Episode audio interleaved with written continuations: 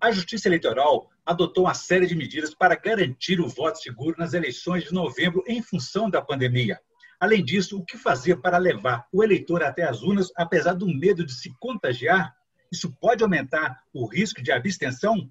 Esses são os principais temas do pensamento jurídico de hoje, uma produção da Associação dos Magistrados Mineiros, a AMAGES, em mais uma edição remota e especial por conta da quarentena do novo da pandemia do novo coronavírus aí. A nossa entrevistada de hoje é a diretora do Foro Eleitoral da capital mineira, juíza Fabiana da Cunha Páscoa, que também é titular da sétima vara de família de Belo Horizonte. Ela é magistrada há 23 anos e já passou por quatro comarcas. Belo Horizonte, Paracatu, Uberlândia e Belo Horizonte, novamente, onde está aí há 11 anos. Doutora Fabiana, obrigada, obrigada por nos atender nessas condições. Prazer falar com a senhora. Orion, é um prazer muito grande estar aqui com você novamente. Pena que dessa vez não é, presencialmente, mas mesmo é, é, assim à distância, é sempre um prazer estar com você, aí com o objetivo de informar a quem nos ouve e nos vê. Muito obrigado. E a você que nos acompanha, inscreva-se, por favor, no canal da Amages no YouTube e envie suas sugestões e comentários que serão muito bem-vindos aqui. Doutora Fabiana, a senhora assumiu então em fevereiro, parabéns aí pela nova missão como diretora do Foro Eleitoral de Belo Horizonte. Quando a senhora assumiu em fevereiro, não havia ainda sinais dessa situação aí grave de pandemia. O desafio agora é outro. Foi ampliado? É, foi uma, foi uma surpresa, né? E está é, tá sendo um grande desafio, porque, sem dúvida, uma eleição que já é complexa, né? Uma eleição municipal que tem ainda uma complexidade maior, é, somada a um estado pandêmico, não resta dúvida que, que, que é um desafio muito grande e gera aí é, uma série de preocupações, não só dessa vez com o processo eleitoral em si, mas também com o, o bem-estar, com a saúde e com a segurança de todos que fazem parte desse processo, né? Os mesários, os servidores, os juízes. E agora sobre os cuidados então sanitários que foram adotados para garantir esse voto seguro, tanto para eleitores quanto para os mesários. Por favor, quais seriam?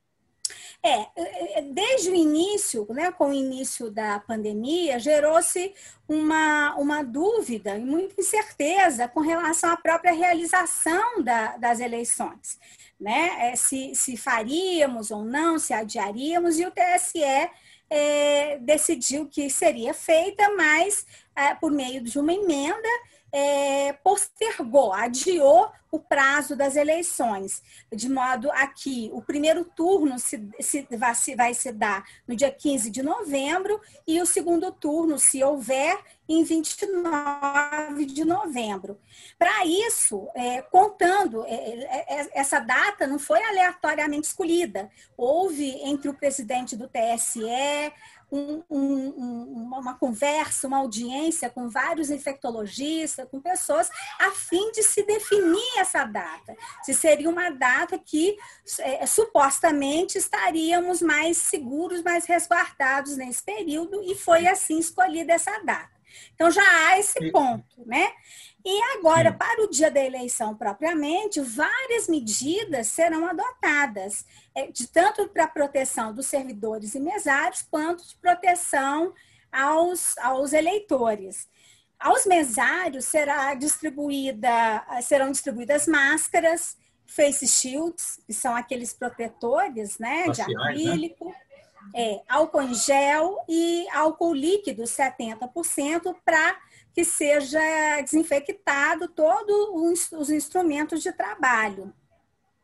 Com relação aos eleitores, será providenciado é, é, o, o, distanciamento entre, entre eles enquanto aguardam, né? Será, haverá marcação de lugares para que eles fiquem a um metro de distância, resguardando-os assim é, será proibida a, que adentrem para a votação sem o uso de máscara. Então, eu vou, eu vou repetir, porque isso é importante. Não poderão entrar para votar se não estiverem usando máscara. É, será ofertado também a eles o uso de álcool em gel é, é durante, antes e depois de, da votação. É, foi uma medida muito importante, é, foi estendido o prazo é, para votação em uma hora. Esse uhum. ano vai se iniciar às 7 da manhã, irá até às 17 horas. É, tá. dura, está se dando preferência a, a, ao grupo de risco, aos idosos, o período das, se, das 7 da manhã às 10 horas. Sim. Não será obrigatória essa observância, mas é um período que está é, se sugerindo que ele, esse grupo de risco compareça por ser mais tranquilo, mais seguro. Nós estamos também sugerindo que todos levem sua caneta hum. para evitar que é, o manuseio repetitivo da mesma caneta.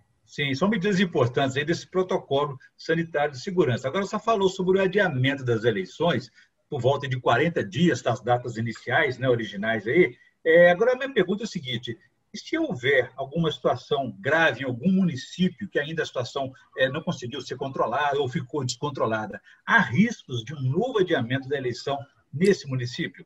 É, nesse município, isso poderá acontecer, né? Mas, assim, é, é, por hora, nós não estamos detectando nenhum caso que indique que isso acontecerá. É, uhum. As eleições estão marcadas e com essas datas. Agora, é óbvio que se houver alteração da situação mais adiante, isso vai ser considerado e uhum. poderá sim haver esse adiamento parcial, né? Para onde houver esse é. problema. Mas eu quero deixar bem claro que nesse momento é, não, não se vislumbra esse risco em uhum. relação a nenhuma zona eleitoral, a, a nenhuma, a nenhum município. Muito menos em Belo Horizonte, onde a senhora gerencia, então, Isso. essa eleição em novembro. Agora, o Brasil tem aí 147 milhões de eleitores, dos quais aí 1 milhão e 943 mil estão aqui em Belo Horizonte. Como evitar, então, essas aglomerações? Dá para acomodar todo mundo? São 18 anos eleitorais, não sei, é isso mesmo? É.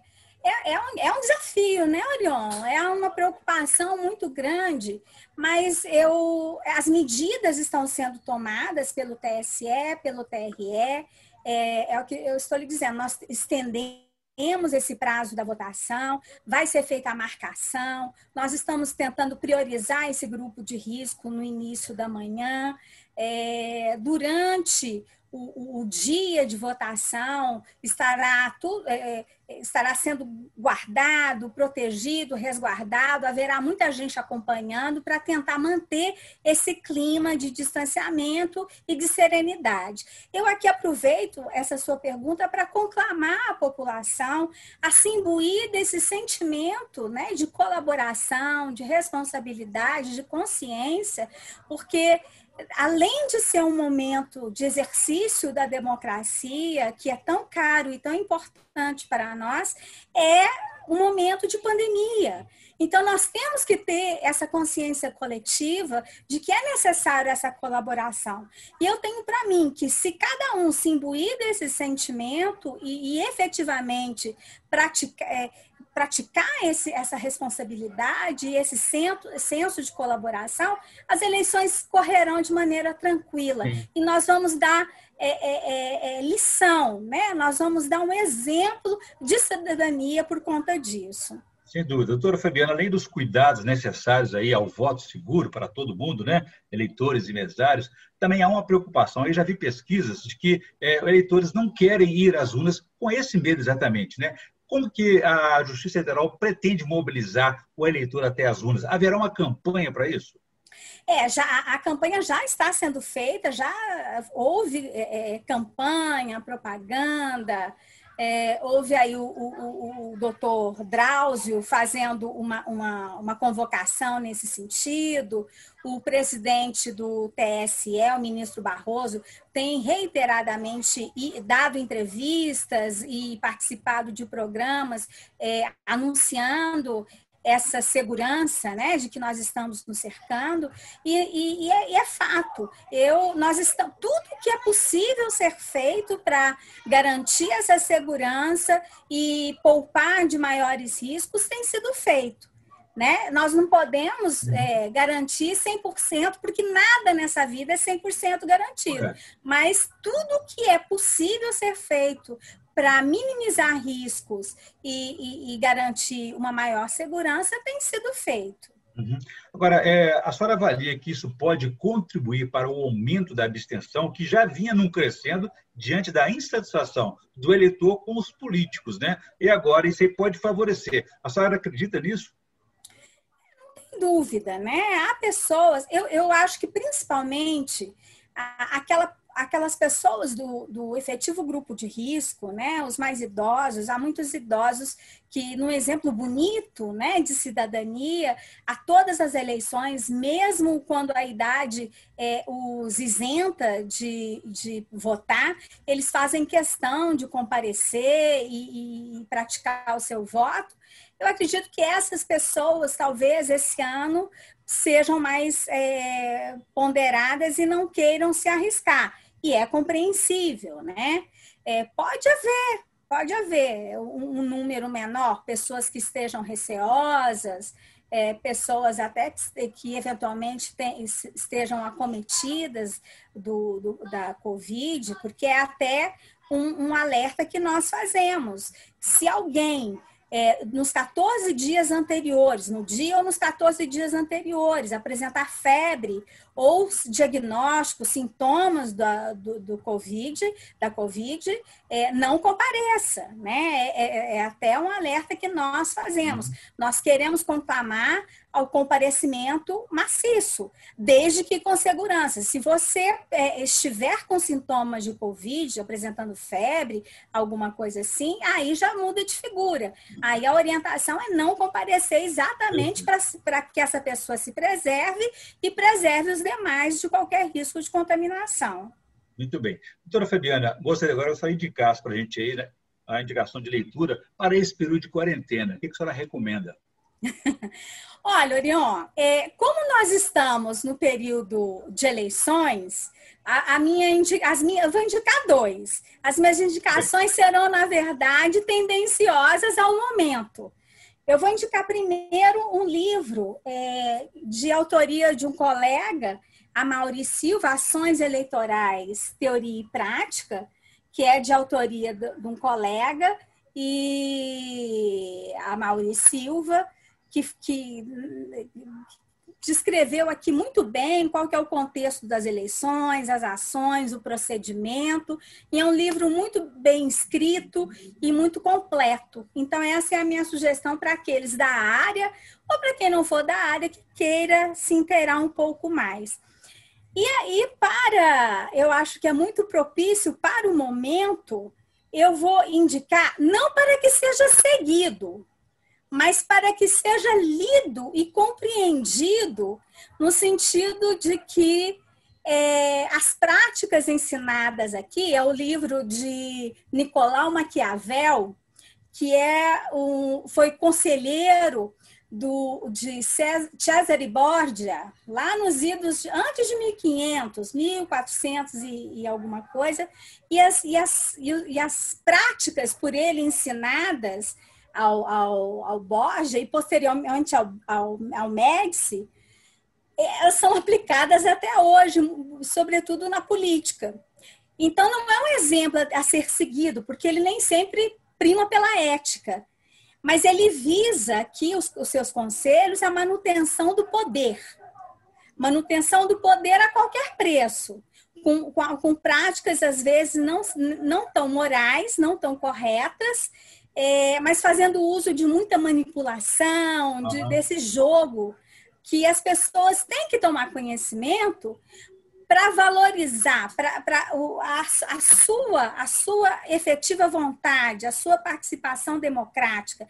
Nós temos aí uma conquista, não é um presente. A democracia é uma conquista valiosa que nós temos. E nós temos que saber exercitá-la com responsabilidade e dando o valor que ela tem. Nós podemos fazer a escolha que quisermos a ou B, direção para frente, para trás, para esquerda ou para direita, mas com consciência, sem manipulação. E para isso nós temos que conhecer os meandros que cercam a política e os políticos, e, sobretudo, nós temos que conhecer a história conheçam a história, a história antiga, a história recente. A gente tem que conhecer aqueles os candidatos, a gente tem que saber quem são, o que fizeram, o que defendem. E se esse candidato defende algo que é do seu agrado, que é do seu ponto de vista, ok mas a gente não pode se deixar manipular.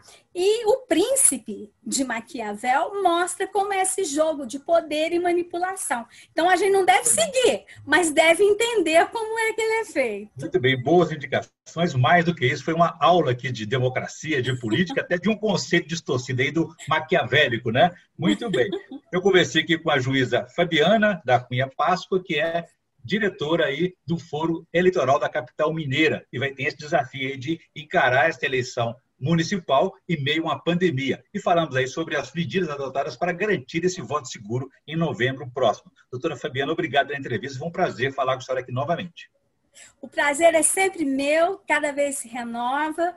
Um grande abraço, espero que saiamos brevemente aí desse, desse distanciamento social e podemos, possamos aí ter novas oportunidades é, como, como, como essa. Foi um prazer, muito obrigada, Adriano. Muito obrigado. Pô, e se você quiser rever esse programa, basta ir aos canais da, da Margem no YouTube e também nas redes sociais da associação. Ficamos por aqui, um abraço a todos e até a próxima.